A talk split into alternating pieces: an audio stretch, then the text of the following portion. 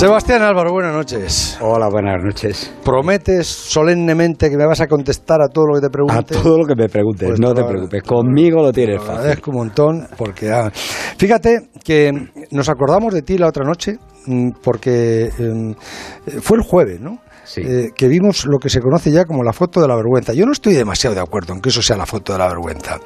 Es una foto en la que, bueno, la habréis visto seguramente en, los telediarios, ha sido portada de los periódicos, y se ve una inmensa cola de gente para hacer cumbre en el, en el, en el Everest. Y es que fue el miércoles 22 de mayo, en un solo día, más de 200 personas. Allí eso parecía la, no sé, la, la cola del metro. Eh, Y, y- y- Hay y veces en que lo la cola del metro tiene menos. gente. Menos, y es que en lo que llevamos de primavera son ya casi 900 las personas que han, que han subido al pico más alto del mundo, donde también, por cierto, han, perdido la vida ya este año, me parece que son 10 montañeros. 10 Yo no estoy de acuerdo en que eso sea la, la- la cola de la vergüenza, no, no es la cola de la vergüenza, pero, a ver, quiero saber la opinión de alguien mitómano como tú, que entiende que, eso es un lugar sagrado, es, es la cima del mundo. Y el ser humano, pues posiblemente dice, bueno, pues si yo soy capaz de subir ahí con una botella de oxígeno, ¿dónde está el pecado? No, el pecado, por supuesto, no está en intentar subir a, a la cumbre más alta del mundo, ni siquiera eh, intentarlo con botellas de oxígeno. Aunque como, como sabes... y. Es otra cosa, es otro deporte, ya Es lo sé. otra cosa y tal, pero lo hemos contado. Y además lo hemos contado como la forma tradicional de subir al Everest hasta 1978 era así. Eh, lo que han cambiado, por Eh, eh, decirlo ¿cómo, de- cómo, cómo que era así? que la gente la inte- intentaba la, la, la- la ascensión del Everest llevando botellas de oxígeno. Eh, Pero en hasta 1900 1978, dices. Sí, en 1900. Bueno, Irving y Mallory no lo subieron así. Sí, sí, Irving y Mallory cuando desaparecen llevaban botellas de oxígeno. Dos compañeros Bueno, suyos pero claro, ya- que, bueno, marcan, sí. que marcan la, el récord del mundo hasta 1978, Somerville y Norton, suben hasta 8.570 metros sin botellas de oxígeno. Pero lo cierto es que desde la muerte de Irving y Mallory, todas las expediciones estuvieron intentando subir con botellas de oxígeno y en 1953 Tenzin Norgay y Edmund Hillary suben con botellas de oxígeno.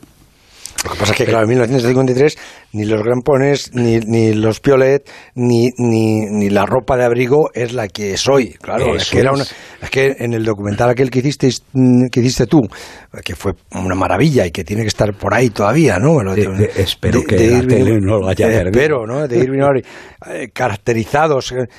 Pues mm, claro, es que suben con una gabardina, es que Pero suben- luego, pero luego a por partir- cierto, a, esa- a, esa- a esos actores que hicieron eso y que les subisteis hasta la cima del Everest, ¿qué llevaban debajo? ¿Cómo que les pusiste? Llevaban muy poquita cosa. Les pusimos eh, una sastra carmina, que por cierto es que hay veces que se me olvida y luego llego a casa y, y tengo mala conciencia.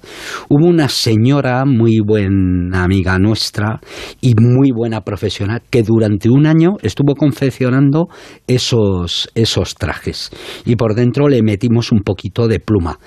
Con ese, con uno de esos trajes, eh, Oscar Cadillac, que era el que hacía de Mallory, llegó a unos 8.550 metros de altitud. Bueno, fue otra Sí. época, ¿no? O sea, otra fecha. Eran estas fechas, ¿no? Eran estas fechas, eran eran, estas fechas. eran por mayo. Pero, Pero, bueno, las pilló temperaturas allí serían a, a menos cuánto. A menos 30 grados. A menos cero, 30 grados, con una 25. chaqueta Sí. y, y- y- y- las gafas que llevaban también eran de otra...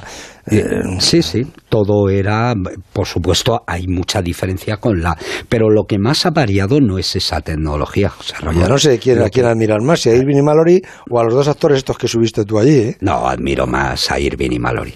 Eh, lo- Luego, luego no tenemos hoy tiempo. Es que Irving y Mallory, además Mallory recitaba a sus compañeros poemas de Shakespeare. Y yo a mi gente todavía ahí no, no les he llevado, pero estoy con ello. Pero el caso es que lo que hoy ha variado más respecto a aquella época son los partes de tiempo que son precisos que antes tú abrías la tienda, salías, veías cómo estaba el cielo y decías, vamos a por ello. Y, y entre medias te podía ocurrir cualquier cosa. Bueno, pues háblame de esta gente. Toda esta gente que está allí en la cola, ¿quiénes son? Es gente en un 90% que no debería de estar en ese sitio ni en ese momento. ¿Por qué? porque no están preparados. Es falta de preparación, por un lado. no están preparados, pero están allí. ¿Se han llegado? Eh, han llegado porque han pagado. Claro, bueno, han pagado, pero, pero bueno, eh, aunque pagues, pero hay que subir. Hombre, hay que ¿Tú pagas que pagan? me dijiste que pagaban unos 60.000 euros cada uno. Eh, digamos que eso es una media. Hoy puedes hacerte, por decirlo así, un paquete barato entre 25 y 30.000 dólares por persona. Y un paquete caro, bueno. con más bueno, con, con más serpas, con más botellas de mm, oxígeno, con mayores... Por, vale, ¿y eso te no, puedes llegar a 130 mil dólares. Bueno, vale, a mí no me pongas el business business. Yo, una, una, cosa normalita, ¿no? Sí, 60 mil. entonces sales de, sales de Madrid, tú pagas los 60 mil dólares, y te llevan a, y Kamandú. y al billete de avión. Y el billete de avión hasta Kamandú. En Kamandú te recogen en el campo, en el aeropuerto, y te vuelven a dejar, si has sobrevivido, claro, en ese mismo aeropuerto 45 o 50 días más tarde. Vale, pero del Camandú, ¿a dónde, te llevan? Eh, generalmente, digo, lo normal, eh, aunque puede haber alguna pequeña variación, pero si tú me dijeras, ¿cómo? Venga, va, ¿dónde te llevan? A Lucla, en un pequeño aeródromo. la avioneta esa que, termina así. Que es el, el aeródromo más peligroso del mundo. Bien, aterrizas desde ahí y luego tienes, dependiendo de la gente, pero uno, dos, tres, cuatro, cinco, seis, unos siete días caminando hasta el campo base. Siete días caminando. no te llevan en en, aunque sean un dos caballos, no, nada, ¿no? No, no, no. Tienes que ir caminando para, para aclimatar un poco. Vale. Que está a unos 5.350 metros ¿Y ahí te dejan eh, ahí te dejan cuántos días? ¿Otros 20 o 25 días? No, a partir de ahí ya lo que tienes que hacer es empezar a moverte, sobre todo en cuanto puedas. Para aclimatarte. para aclimatar. Pero, y te dan la comida ahí también, ¿no? Eso es. Comes todos los días que te dan una tienda. no te lo estoy diciendo yo porque a lo mejor Roberto se anima y dice, bueno, pues me voy a apuntar con... Roberto sabe que si quiere ir ahí me pregunta y no vamos. Bueno, pero dice la dice Esmeralda, Esmeralda, no vamos a ir este verano a que te voy a llevar al Everest. Eso es. entonces mm, se van, ya sabe el plan, van hasta, hasta el campo base, llegan allí y cuando llegan al campo base que le dan una tienda para los dos, una tienda de matrimonio o cómo es eso. Generalmente es una tienda por persona, yo por lo menos. No, él quiere una de dos, él no, porque él medica y le gusta no, él quiere una, una con cama doble. Bueno, pues bueno, colchoneta doble, o como sea, como los apaños que hagáis ahí. Le ponemos, le ponemos hasta un saco de dormir doble, doble, en el que, pueden entrar dos personas. Eh, ese es el que quiere Roberto. Es decir, si, si es por eso no va a faltar. Bien. Pero, eh, pero inmediatamente, como ya estará colocada la ¿El desayuno el buffet por la mañana o cómo hacéis eso? No, eh, un desayuno bueno, con lo que quieras, una comida más o menos buena, también, aunque no sea tan variada como la que tengamos Vino aquí. Rivera, Rioja. Ahí vino poco y a no ser que lo lleves tú, que también puedes llevar alguna botellita. Si tú vas con Juanito, sabes que Juanito, va, a llevar, va a llevar un poquito, por lo menos para que haya de todo. Pero bueno,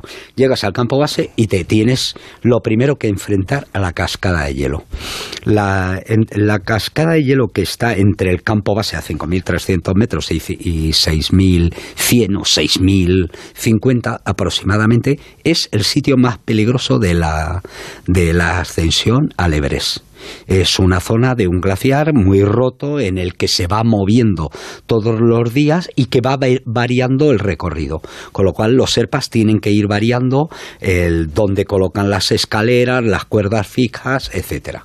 Así que lo normal es que subas al campo 1, bien, que subas al, y bajes, eh, luego que subas al campo 1 y al campo 2 para ir aclimatando. El campo 2 a 6.500 metros, hoy en día ya es un gran campamento en el que los serpas han llevado allí infiernos. Aquello que como los refugiados en Siria, una cosa Una cosa por el estilo, sí. y a partir de ahí hay ya mucha gente que empieza a enchufarse la botella de oxígeno. Eso antes no ocurría tradicionalmente. De hecho, las botellas de oxígeno comenzaban a utilizarse a partir del último campo, del Collado Sur a, a unos 8.000 metros de altitud. ¿Por qué cuento esto? Porque generalmente lo que ocurre. No, pero espera, vamos a ir, seguir subiendo, porque si no te vas a ir a otro tema y no acabamos esta No, noche. no, si pensaba seguir. No, pero digo que sigue subiendo. Del campo 2 al campo 3, 7.300 metros, ya es un campo mucho más incómodo, frío, eh, venteado, algo. ¿Ahí tienen que dormir o, no? Ahí tienes que dormir por lo menos una noche, la noche que vas para arriba. sí, y, de, y luego de allí ya vas al Collado Sur a 8.000 metros, que es la, la noche y ahí duermes otra de noche. la verdad. ahí duermes. Antes de hacer. Pero ya duermes al, raso, ¿no? ¿no? no, con tienda.